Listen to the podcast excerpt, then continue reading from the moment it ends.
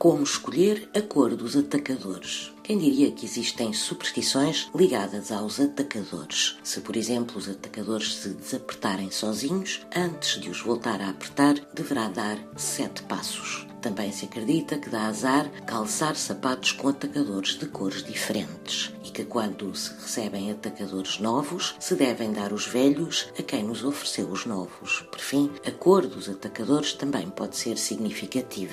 Atacadores vermelhos atraem o dinheiro, atacadores castanhos trazem posses de terra a quem os usa e atacadores cinza quebram feitiços. Pois não há duas, sem três.